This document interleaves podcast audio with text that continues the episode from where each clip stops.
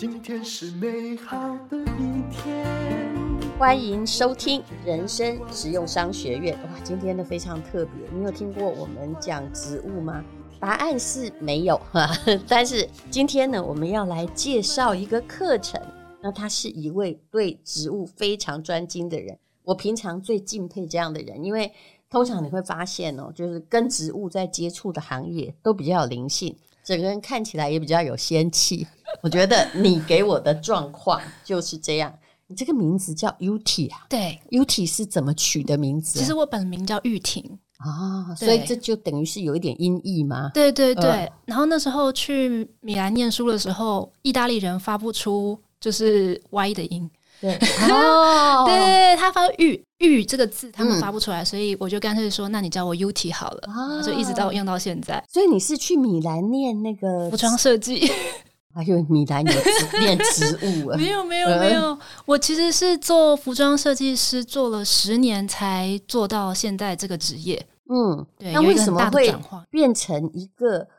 就植物风格师呢？我相信大家对于植物风格师 也还是蛮陌生的。对，他是一个。可可以说一下你生涯的转折？好啊，其实当时那时候我在做服装的时候，我的业余嗜好就是种植物。嗯，可是，在种植物的过程，因为我自己本业就是会对漂亮东西很要求嘛，嗯，所以我也希望我植物漂亮。但是它漂亮的过程还是会遇到比较现实的问题，就是。你要养的正确，嗯，尤其是当时呃市面上很多资讯都是只是告诉你说你怎么样在花园养植物，但在家里养植物这件事情基本上是没有人告诉你的。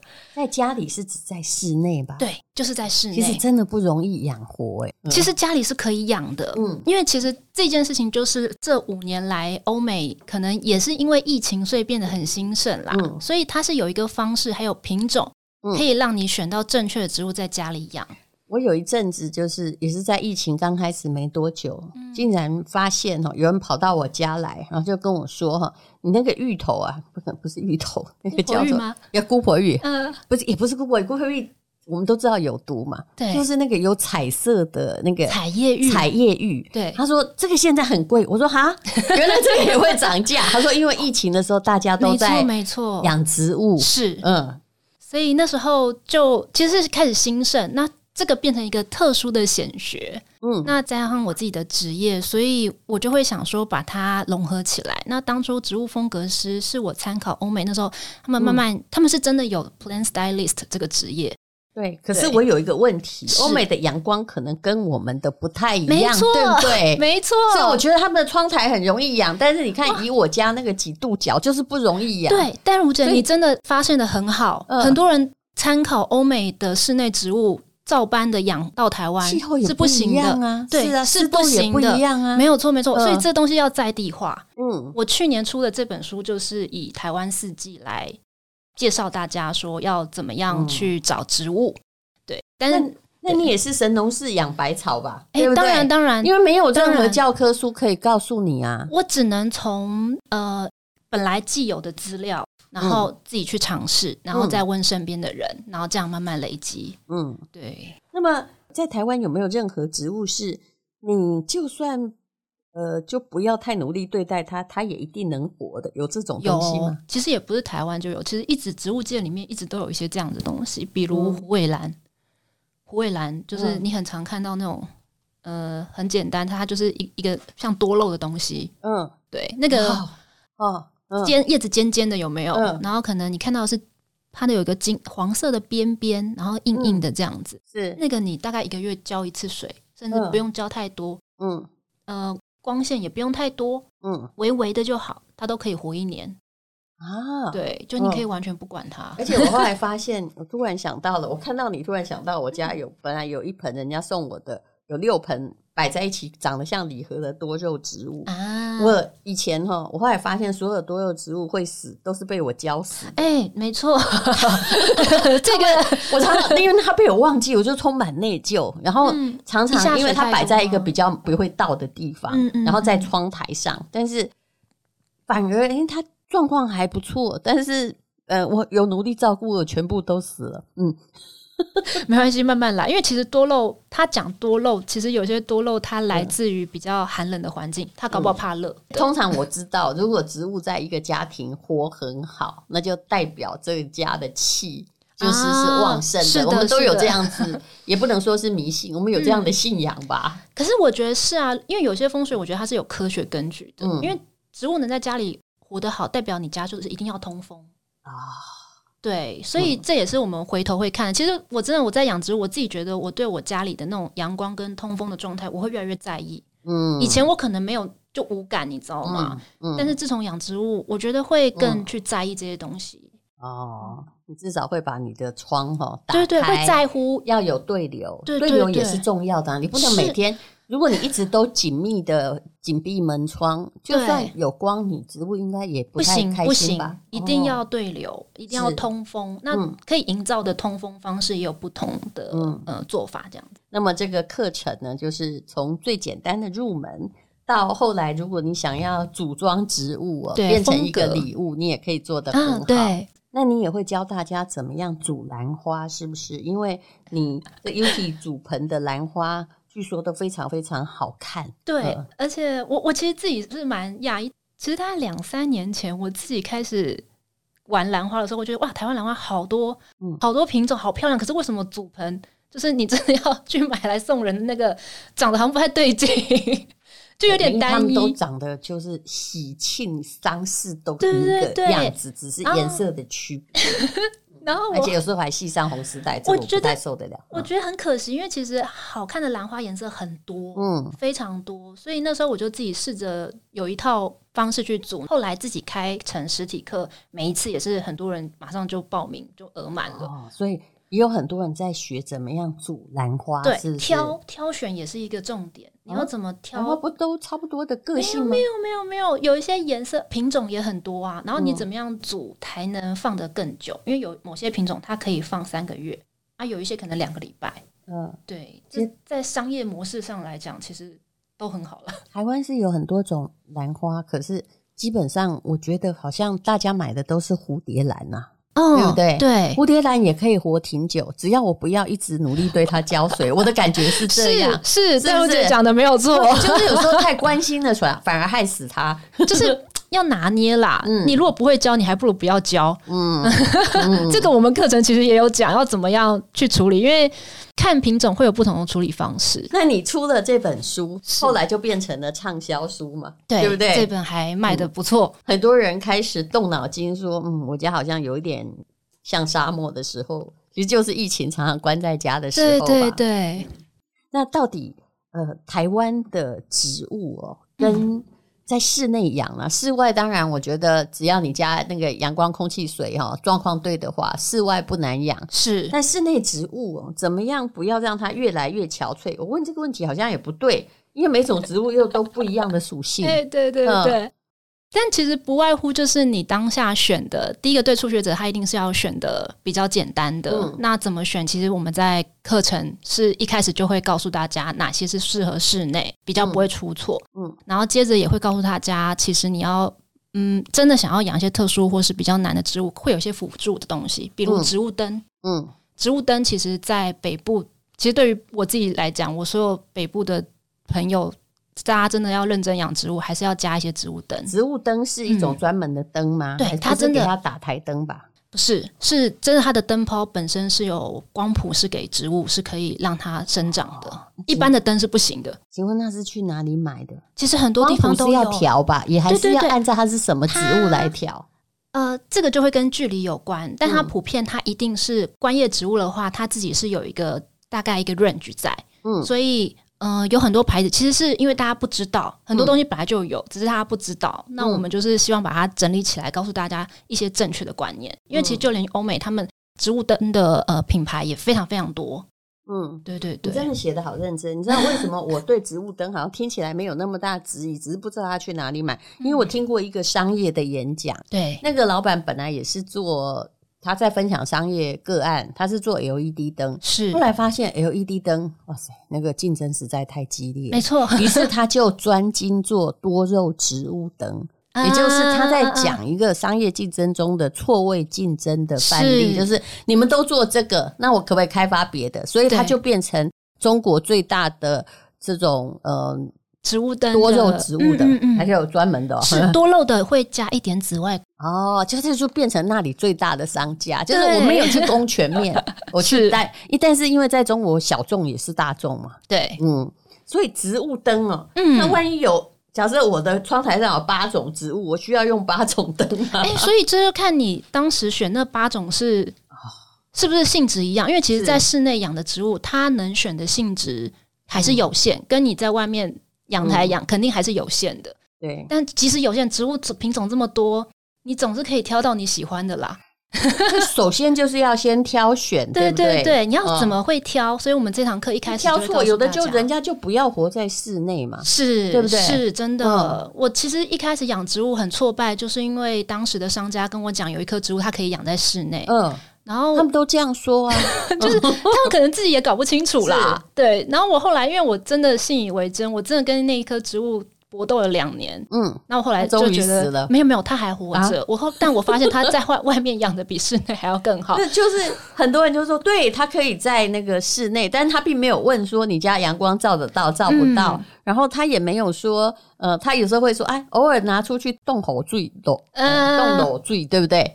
对不对？浸雨水这样子，对，浸一下的。嗯嗯、的确，如果它完全接触不到自然光，你会发现大部分的都不是长得很奇怪，就是后来有那个什么真菌，对不对？对，阿伯的生沟了，没错，嗯、就会有一些状况啦。但其实这在呃目前现阶段，我的课程里面都会告诉他怎么样去避免这些东西。然后，但是有些东西还是得接受，例如马路，什么意思？马路，因为有些人说我就是养植物，我不想要看到任何虫。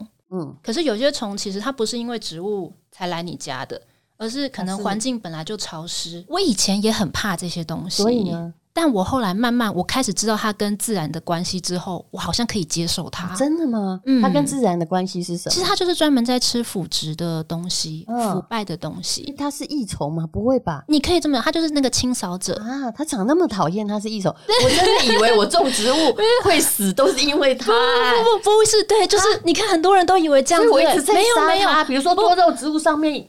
下面也有它，然后什么日日村的那个旁边也有它。会有它的原因，可能是你日日村本来就已经在腐败了，它只是刚好过去吃而已。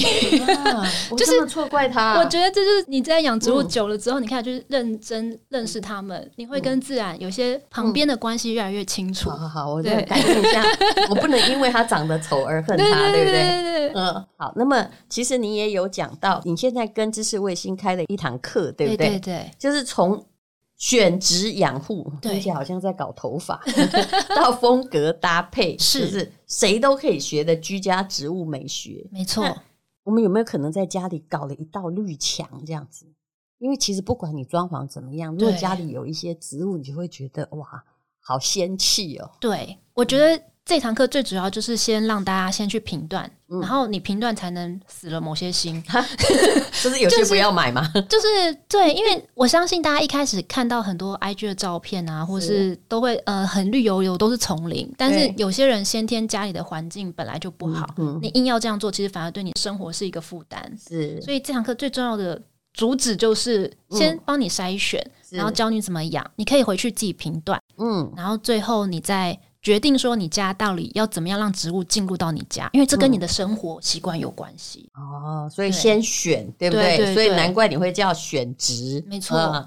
因为有些时候啊，这跟人一样，人跟人之间如果个性不合，我跟你讲，你后面尽再多的努力也没有用。对，这是真的。所以真的，我我自己因为身边真的越来越多人，他真的有想要买植物的念头，嗯、但是他从一开始就下错那一步，嗯，他变得很挫败，他一直以为自己是。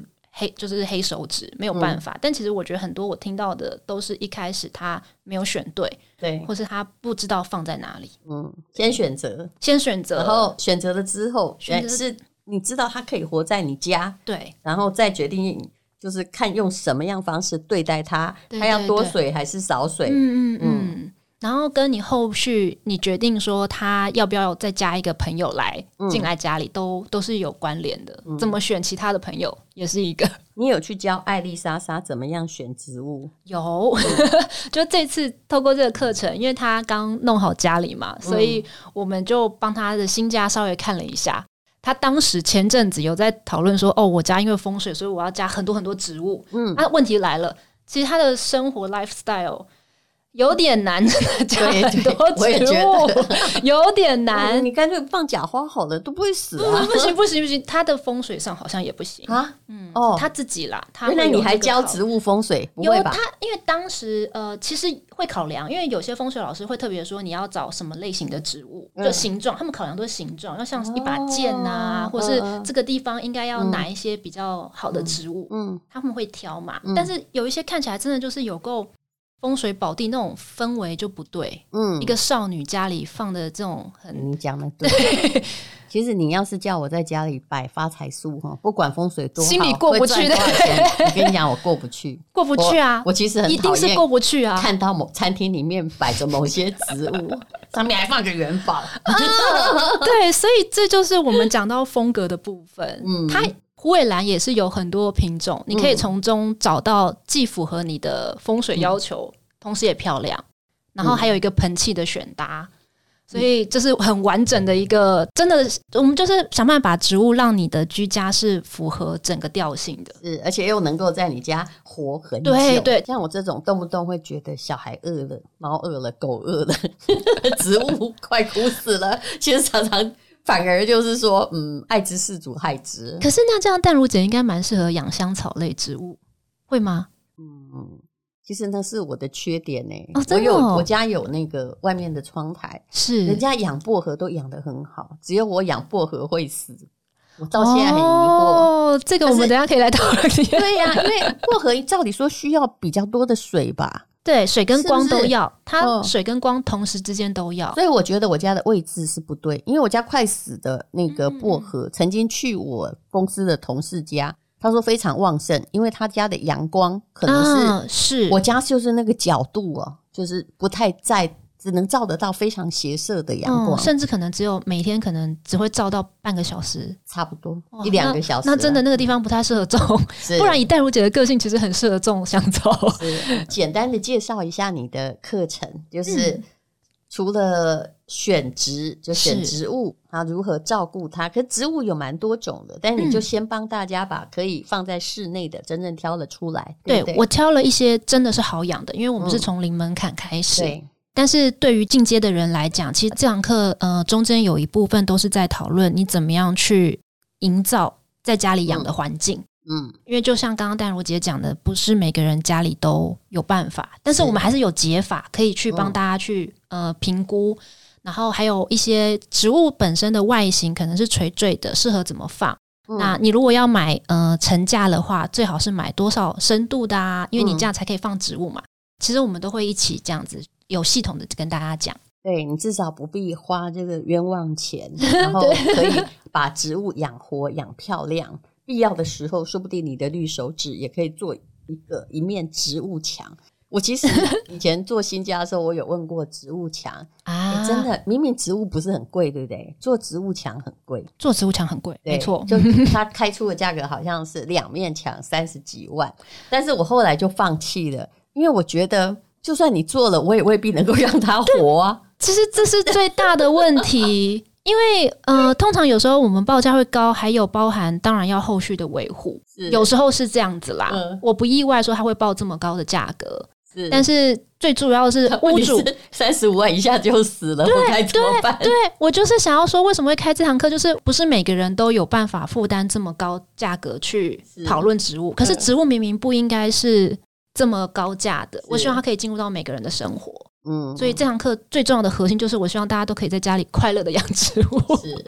那么课程优惠，我现在要说一下哈，我们现在进的是广告，也就是你可以不要花时间去碰壁，不要把很多东西养死啊，还不知道是为了什么。那有人就领进门，这是很棒的，而且它是一个不只是就是会养植物。他其实是学服装设计，他有他的美学风格的概念。那这一堂线上课程零门槛的居家植物美学，五月二十八号以前可以享有优于四五折的优惠哦。各位都是知道知识卫星对不对？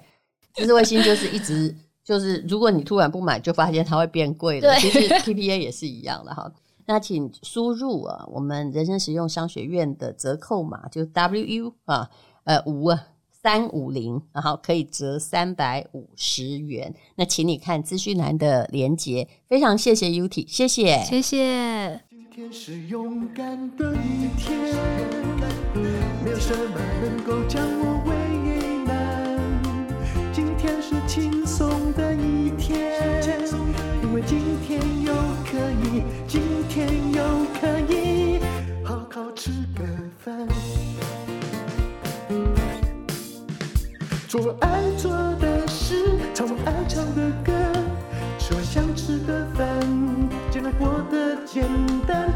爱做的事，唱我爱唱的歌，吃我想吃的饭，尽量过得简单，尽量过得简单。